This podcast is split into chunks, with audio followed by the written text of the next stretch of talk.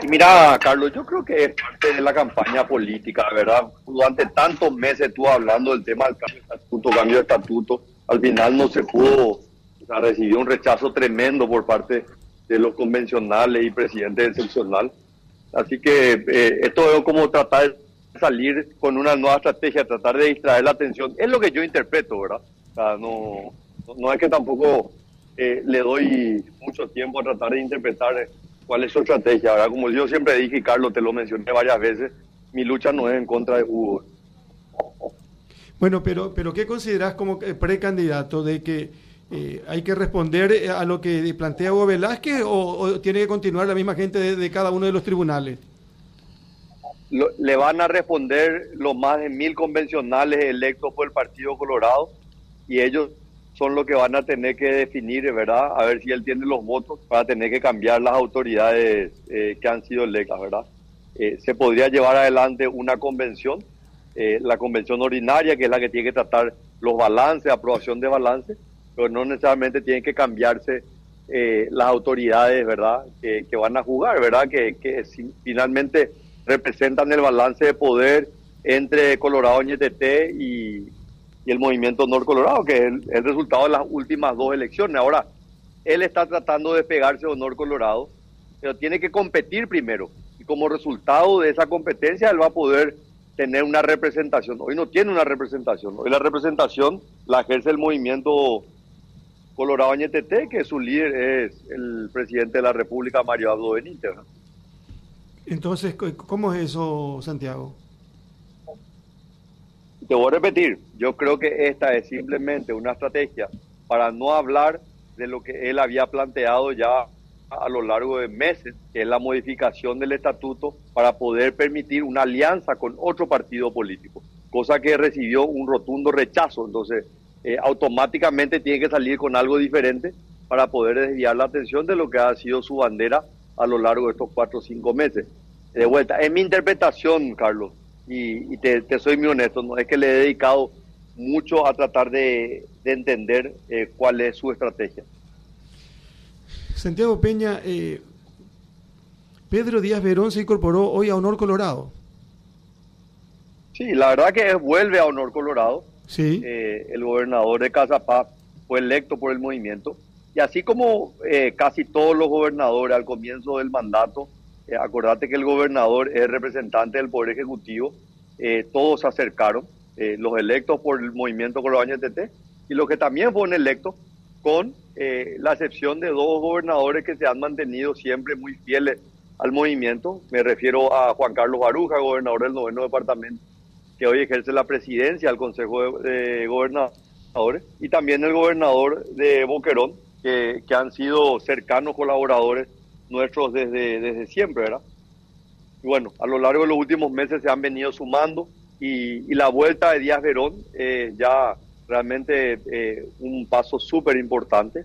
Estamos hablando del décimo gobernador de los 13 que tiene el Partido Colorado y solo quedan en el oficialismo eh, tres gobernadores, ¿verdad? Y, voy a dar en orden de relevancia electoral, ¿verdad? En caudal electoral, el gobernador Carlos Arrechea, que también ha sido electo por el movimiento Honor Colorado, gobernador de Misiones, luego ya eh, el gobernador Rubén Rusillón, de presidente Aye, también electo por Honor Colorado, y en tercer término, eh, el gobernador de Alto Paraguay, Mino Adorno, también electo por el movimiento Honor Colorado, así que creo que faltando todavía 11 meses para las elecciones, tener eh, 10 de los 13 y los 3 que quedan fueron electos nomás luego por el movimiento Honor Colorado, yo estimo que también se estaría dando su paso en los próximos en las próximas semanas. Son mejor para los números, ¿por qué 10 de los 13? Y son 17 gobernadores, eh, 4 liberales y 13 colorados. Bueno, ¿y quiénes son los 13, eh, los tres que no están con...? Y los tres son Minadorno, Rusillón y Arrechea, que se quedaban con Hugo Velázquez. Después todos son ya de Honor Después todo Honor Colorado.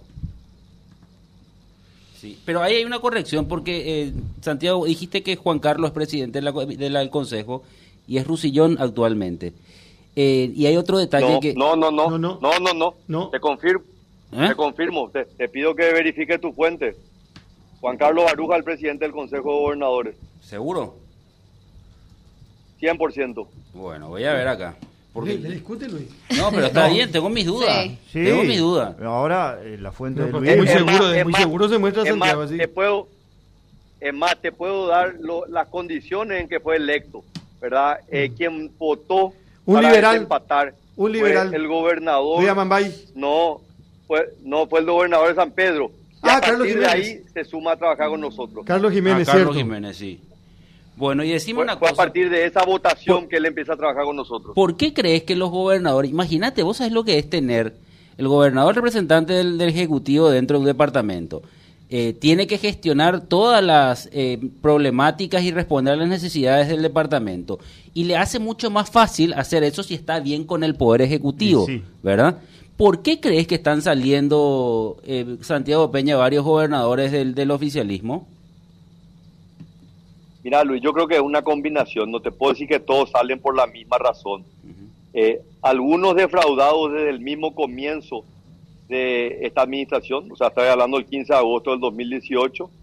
Hay otros que se fueron defraudando por el camino y, hay otros que ya, obviamente, tienen la impresión de que el Ejecutivo es un barco a la deriva y prefieren sumarse a un proyecto, un proyecto político que, que demuestra mucha claridad hacia dónde apunta, ¿verdad? Eh, la dupla Santiago Peña, Pedro Aliana al Palacio, Horacio Carta a la Junta de Gobierno y una lista al Senado que, que, busca obtener una gran mayoría eh, para el Partido Colorado. Nosotros nos estamos preparando con este nuevo sistema electoral para que el Partido Colorado tenga amplia mayoría en ambas cámaras del Congreso y por supuesto también que pueda no solamente retener, sino aumentar también eh, lugares en, los departamentos, en las gobernaciones. Así que creo que eh, no puedo decir que es una sola razón, Luis, creo que son diferentes razones, pero en gran medida es la falta de dirección del gobierno, la falta de liderazgo de Mario Abdo y segundo, un proyecto que obviamente no entusiasma ni a sus mismos correligionarios. Santiago, te saluda Noelia González. Esta vuelta de Díaz Verón al menos tiene que ver también con el allanamiento que se hizo días atrás eh, por parte del fiscal Osmar Legal. No, no que yo sepa. Yo creo que no tiene nada que ver, ¿verdad? Porque de vuelta, esta misma semana también se dio la venida del gobernador de Alto Paraná y él no tiene ninguna situación judicial. Así que creo que tratar de, de juntar la venida de Díaz Verón con cualquier tema que él tenga que rendir a la justicia son hechos totalmente desconectados, Noelia. ¿Cómo van tus encuestas, Santiago? Miramos, no, no, nosotros no estamos haciendo encuestas, siempre estamos escuchando. Eh, no he escuchado nada en los últimos 10, 15 días, pero la verdad que, que estamos muy optimistas, ¿verdad? Más que por lo, las observaciones que se pueden hacer a través de un estudio científico como lo es una encuesta creo que este contacto con la gente y, más estas definiciones por parte de gobernadores creo que es muy positivo.